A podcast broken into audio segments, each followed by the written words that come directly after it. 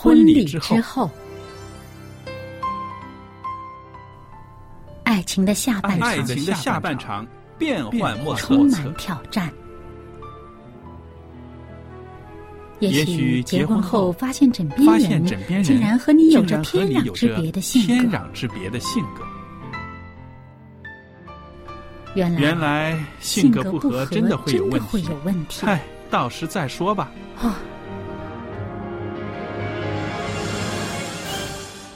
婚姻充满了不可思议的惊叹和风险，难以理解的神秘和惊奇，独特的喜悦和哀伤。婚姻生活，此一时风平浪静，彼一时怒涛万丈。幸福的婚姻不是没有冲突的，而是而是有能力解决冲突。两个人总比一个人好，因为二人劳碌同得美好的果效。夫妻夫妻是一起承受生命之恩的，爱到永远，爱到永远，爱到永远。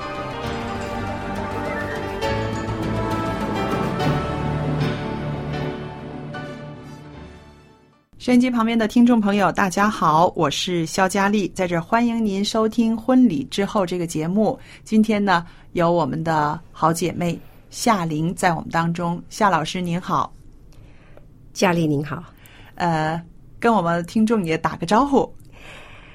亲爱的听众朋友们，你们好。因为呢，夏老师哈参加我们的节目哈不久，他还是呃很紧张的，但是每次呢节目。过了三五分钟之后呢，他就很进入状态，就会很啊讲的非常流畅了。那今天呢，我要跟你讲一个问题呢，是你我都经历过的，就是我们在婚后啊，怎么样迎接孩子的来临？常常听人家说，小孩子的出生呢，会影响夫妻的感情。在这方面，你觉得呃，是不是真实的呢？这是不是一个谎言呢？其实呢，呃。是要做一些准备的，嗯。啊，一定要，呃，你的心理方面呢，就是说，大家，呃，有没有一个共识？我不是说你有没有准备好，嗯，你也许说，哎呀，我我根本没有可能会准备好，嗯，但是起码呢，你们两个心态方面说要不要小孩，嗯嗯，这个要有个共识，好，啊，还有就是身体上面一定要有个准备，哦，那就是说你身体，尤其是。呃，那个做妻子的，嗯，要未来你要做妈妈的，你的身体呢状况很重要哦，因为你要怀胎九月，嗯，你要这个那个体力啊、精力啊，嗯，身体状况呢是非常重要的，嗯，还有就是你们两个的属灵方面的一个准备哦，哇，这已经是三方面的了哈。我现在想呃问一问，结婚。多久之后适合有孩子呢？有些人呢，就是说开始结婚的时候就觉得啊，刚新婚燕尔啊，好像呃，先不要有孩子，有一个计划生育的这个家庭计划，我觉得这方面挺好的，是不是？对。那么我就是想问，大约需要多长时间在心理上面、生理上面各方面的准备呢？其实呢，我觉得没有一个一定的一个长度。对。为什么呢？比如说，有些人比较晚婚，嗯，他三十五岁才结婚的话，对，你要等多久呢？对，呃，因为高龄产妇的话也是有一定的风险的，对对对。那很很重要的就是你们两夫妻的心态是怎么样的？嗯嗯嗯。有的人比如说六个月之后呢，就差不多有可以能够有怀上孩子的，嗯。那我自己觉得呢。就是头六个月呢很重要，大家适应期。嗯嗯，啊，头比如头一个月、三个月呢，蜜月期。嗯，也许还很甜甜蜜蜜的。嗯，那发觉呢，六个月，我觉得是很比较适合，起码呢，啊，对对方的品性啊、性格啊、脾气啊，都能够摸清的话呢，而且呢，要有一个共识。嗯，将来怎么样的教导孩子？嗯，这点说的很好，因为刚刚你也说了啊，case by case，每个人的状况不一样，对不对？年纪稍微大一点的人，不可能用三五年的时间来在呃在准备了，对不对？我们也要呃抓紧时间，要看自己的身体状态比较好、比较年轻的时候，我们就要有这个生育的计划。但是比较年轻一点的话，最少也要六个月，因为两个人在婚姻生活中真实的声音婚姻生活中，他需要有磨合的地方，有彼此啊要适应的地方。那差不多有六个月，已经是一个啊不错的时间，在心理上准备迎接孩子。那还有就是，有些人呢，也许他因为呃需要吃一些药啊，嗯啊、那些药物呢，呃，你也得要跟医生商量一下，嗯。要不要停，要停多久以后呢，才是安全期，哦。才可以怀孕。哦，对对，啊，这个很重要，这个要一定要跟你的医生要商量一下的。嗯嗯。所以呢，双方的一个的健康的状况呢，嗯。要去做个评估。我就很赞成，就是婚前、婚后，就是比比如说要的准备准备有孩子的之前呢，嗯最好两方都要去做一个身体身体检查。嗯，那另外呢，还要说到，就是说有一些人啊、有一些比较不好的嗜好，比如抽烟呐、喝酒啊。当你要呃想要做爸爸的时候，想要做妈妈的时候，特别的要在这些方面更加要注意，对不对？对对，我就很奉劝他们都要把它戒掉，就最好的。嗯嗯那好像我的情形呢，那个时候刚结完婚以后呢，我呢就忙着读书，嗯。心里想，哎呀，等读完书了以后呢，再有孩子，因为那个时候读书挺忙的，我们两个都在读书，在哦。又回去美国那边去读书。嗯嗯。啊、后来呢，想要的时候呢，发觉，哎呦，怎么也挺难的。嗯。那也也也试了差不多一一年的时间。嗯那个时候呢，我也把我自己的身体也准备好，我开始跑步啊，嗯。锻炼身体呀、嗯。就发觉身体好了以后呢，怀孕也容易一点。啊。对，那我就嗯、记得呢，有一次我在国内教书的时候呢，就有一个个案呢、嗯。我听了以后呢，我心里很难受，很难受。嗯。啊、那个呢，有一对夫妇，差不多也差不多快要四十岁的，嗯他们想要孩子，嗯但是呢，却怀不上。哦那年轻的时候呢，我就问了他一句，他我说年轻的时候为什么你们不要？嗯他就说，年轻的时候呢，教会里面的牧师劝解他们，劝告他们不要生孩子，哦，因为现在是末世了。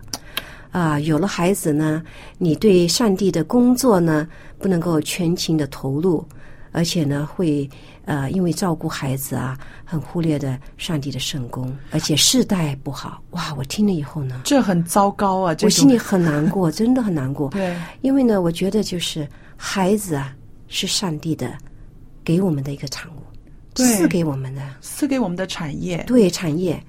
那如果真的是上帝的旨意，而通过祷告，嗯上帝跟着给你的话呢，我们要真的欢欢喜的喜喜的接受，嗯，对对，而不需要呢说，哎呀，到了差不多将近四十岁了以后呢，怀不上的后，很多的怨气。那个时候我听了他他的真的里面很多的苦水，很多的怨气。所以有的时候我们就是在教会生活的时候，我们也要有这种警惕，就是辨别真道，对不对？对，而且做长者的，在教会做牧者的、长老的，啊、我觉得你们就就是我们对，就是下一辈的、嗯年轻一辈的那个辅导呢，呃，要小心，对呃，就是要根据圣经跟怀师母的是对的，但是呢，我们讲话的时候呢。要小心，要不然会影响他们的一生。对，有的时候我觉得啊，这种事情应该是一个自己的选择，自己跟上帝的关系，对不对？那么，像您刚才所说的，有这样子的牧者哈，他用这样子的呃一些呃道理呢，我不知道他是呃刻意的对这对夫妻讲的，还是说在大众面前只是讲出来他自己的一个呃一个态度、一个理念啊？现在是末世了，不如不要孩子了，或者是怎么样？但是呢，这只是他一个个人的一个意见，听的人呢，你不需要以他的意见、以他的看法来主宰了自己的生命。你要寻求生命的真道，还是要回到圣经里面看一看上帝是怎么样看待啊、人的生养，对不对？上帝其实是给我们家庭的时候，他已经立了一个旨意，就是说，让我们成为丈夫。妻子之外，也让我们成为父亲，成为母亲，这是上帝给我们每一个男人、女人的身份，是不是？对对，我觉得呢，我也真是感恩。嗯我每次都说要感恩。嗯我做了妈妈以后呢，嗯，对上帝的了解更加的深刻。是的，是的，我相信佳丽你也这种同感。简直是我觉得做了母亲之后，我才能够了解上帝的爱，可能了解的不多，但是至少很深刻。很深刻。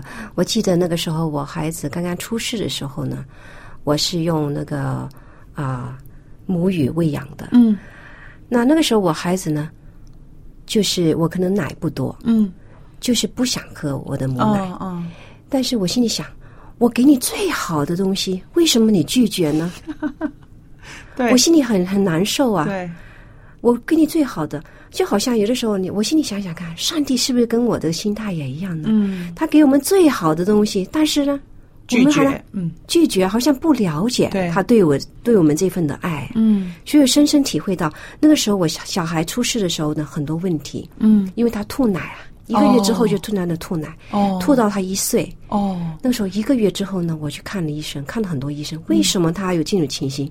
他一每次呢，就是喝完一个奶以后呢，过一段时间就在咳嗽，就好像呛到一样的。哦哦，我就差不多以为他的那个那个器官就是那个食道。有问题，那后来就查了很多都没问题，嗯，才知道呢，因为他的那个呃胃部的贲门比较松，对就很容易吐奶。哦，我记得那个时候他三月底出事的嘛，嗯。那五月的第二个星期是母亲节，嗯，我那个母亲节是过的最难受的一次的母亲节。你看着他这么小，但是他就没有办法吸收他应该吸收的对，营养，那个时候那个医生就跟跟我说，他只能够喝三十三十 CC 的奶，哦，那么一安士的奶，嗯。就不可以再给他喝。嗯。哇，那个时候他已经啊、呃一个多月的，在那哭，不够嘛，嗯，我就抱着他，你也哭，我也哭。嗯，为什么呢？他真的肚子饿，但是我又不可的，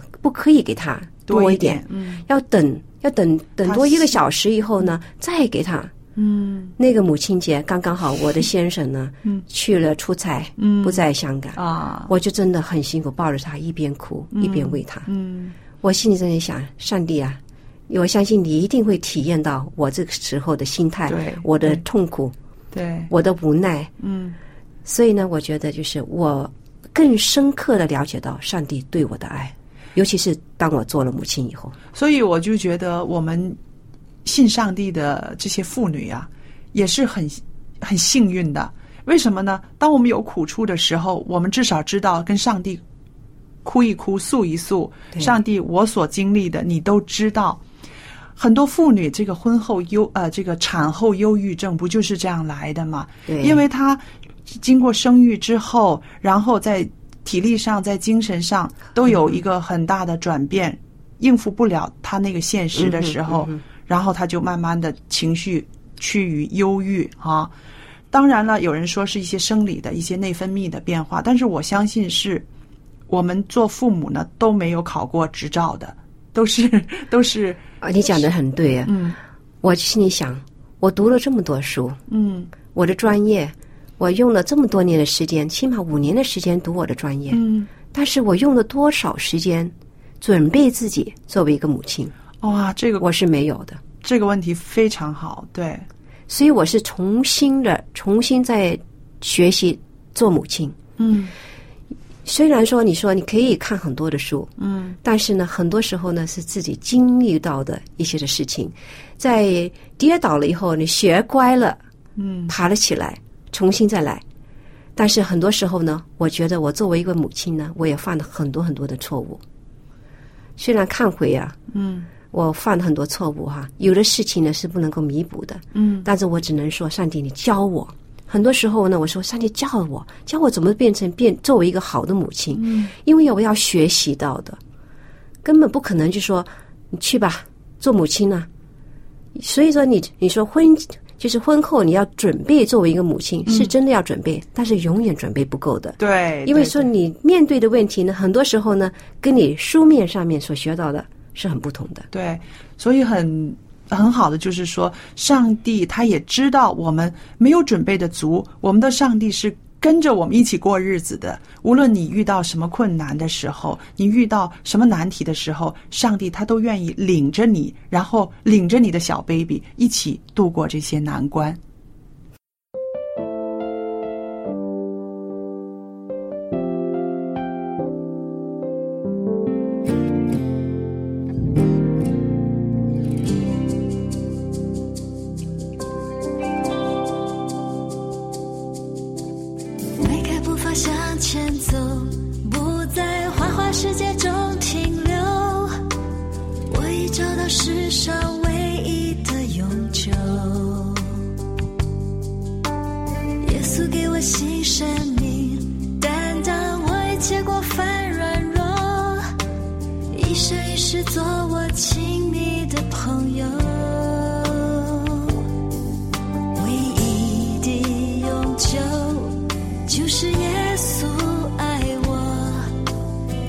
星座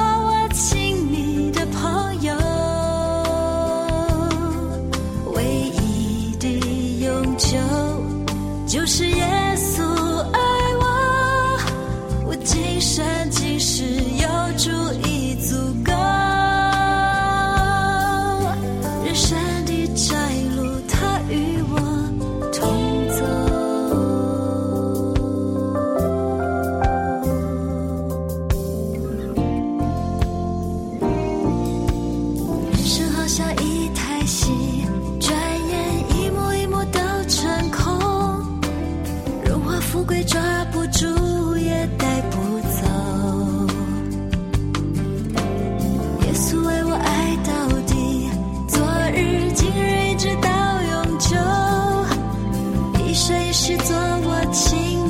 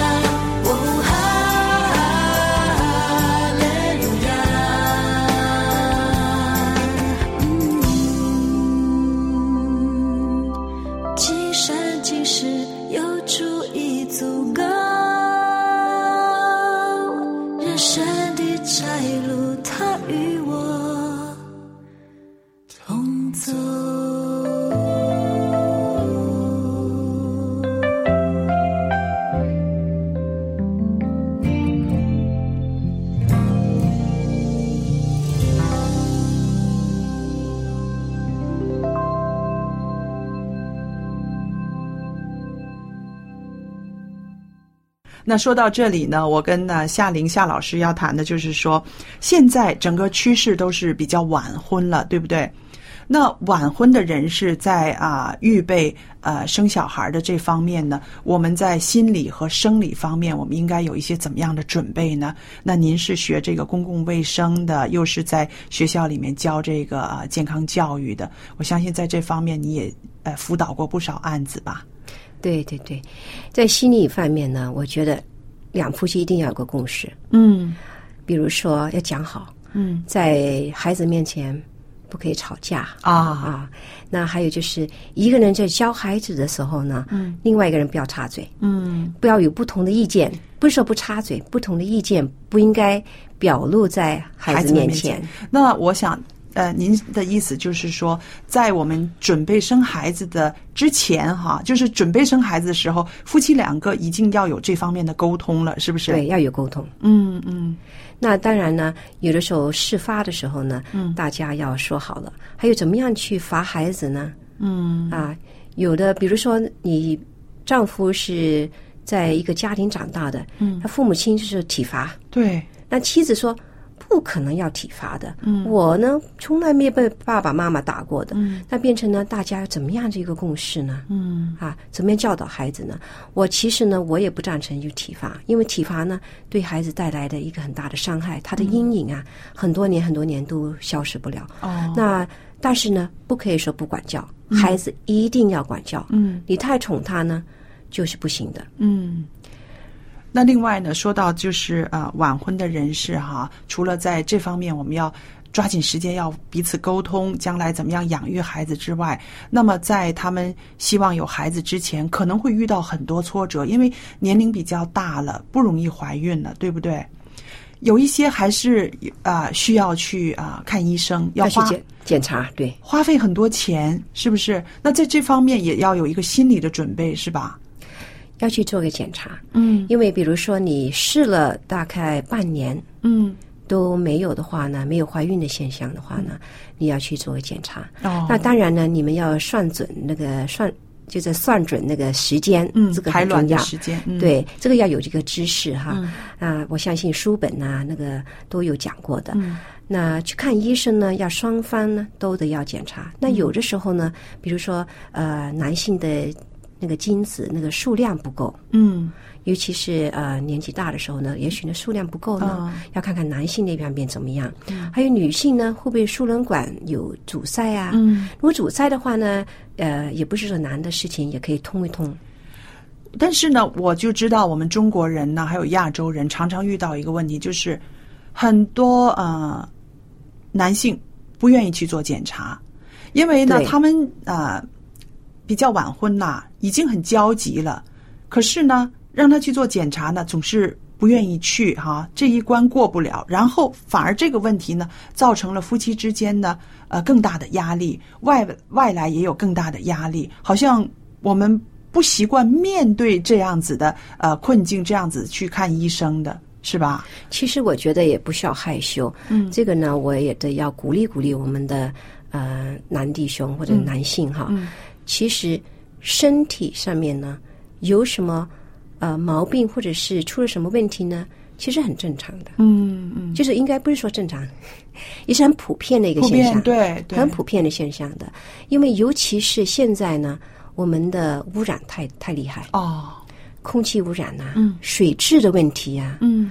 食物的问题呢，所以呢，造成呢，你身体上，比如说你精子的那个产量不够呢，嗯。还有就是压力的问题，也是对于我们精子的产量呢，也是造成了一些的、呃影响的。所以我觉得也不需要害羞，因为很多以前旧时代呢，我记得呢，就是如果那个妻子啊嗯，不会生育呢，都是妻子的问题，对呀、婆婆啊，或者是好多人都是怪女性。对，其实很不公平很啊，不公平。对，嗯。对，作为一个男性来讲呢，也是要负上一半的责任。嗯这个责任呢，我觉得一定要去面对，不要去逃避，嗯。啊、去做一下那个检查。嗯。也是很男性其实更容易的做一个检查，嗯。女性呢，你也去做一个检查，嗯。照一下超音波，嗯。啊、也去看看呃 X 光的拍片，因为它可以呢，就是呃把一些那个呃照影的一些的那个化学物液体啊液体呢打进去，看看你那个输卵管有没有堵堵塞哦。还有就是你有的是呃排卵期，排卵就是乱的呃哈，呃乱了，嗯。就是它你的那个脑部啊，嗯对那个排卵的刺激，嗯。呃那个就是那个呃没有那么正常了，周期周期不正就是常，啊、那规律没有那个规律，嗯。所以呢，做检查是一个很普遍的事情。嗯。我觉得两夫妻如果真的你要孩子的话呢，要面对。嗯，那当然了，呃，在要做这些个检查的时候，可能会牵扯到一些需要花费，是不是？在这方面，两个人也需要协调。有一方觉得应该去看医生去检查，有一方觉得，呃，要花很多钱呐、不肯去啊。其实呢，那个花费呢，我觉得也不是说真的很多。嗯比如说男性来讲，我们香港来讲呢，去家庭计划、家计会，其实也是免差不多免费的这种情形的。嗯。女的呢，去就检查，比如说验血啊，验验一下你的那个生殖的器官那边，或者是做那个 X 光的照影啊，或者是超音波，啊、我觉得也是也是不是说非常的贵的。嗯，另外还有一点就是说，尤其是我们要迎接孩子呃降临到我们家里面的这个时刻呢，祷告是真的不可以少的，对不对？对，一定是要恳切的祷告。如果上帝觉得这个孩子是赐给你们的，他一定会给你们的。就像像诗篇诗诗篇诗篇有说过嘛，每一个人呢，还没有怀的时候呢，还在母胎的时候，他对上帝已经给了名字，都知道你是谁了。对，既然我们是信上帝的，为什么我们不可以相信孩子是上帝赐给我们的呢？好，今天特别的谢谢啊，夏老师在我们的节目中呢，又跟我们分享了这么多呃人生当中、婚姻当中非常实际的一些问题。我们期待夏老师在下一次的节目中呢，跟我们可以分享更多您各方面的见证和知识。夏老师，谢谢你。不客气。朋友们，节目又来到尾声了，很高兴在今天的节目中跟您分享一些关于婚姻中的一些信息，同时呢，也跟您重温了圣经中对我们的劝勉。在节目尾声的时候，我要把地址告诉大家，欢迎您写信来跟我谈谈您在婚姻生活中的喜怒哀乐，我很愿意跟您分担，也愿意跟您分享一些美好的经验。那在这个时候呢，我也有一套很好的函授课程要送给大家的。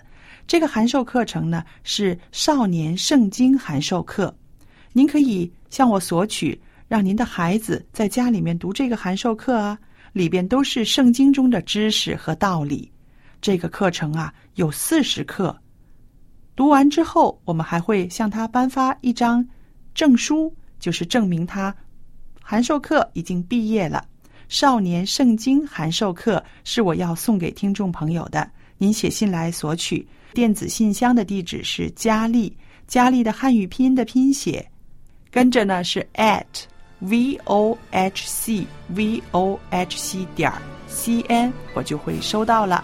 好了，今天的节目就到这儿结束，谢谢您的收听，记得写信来哦，再见。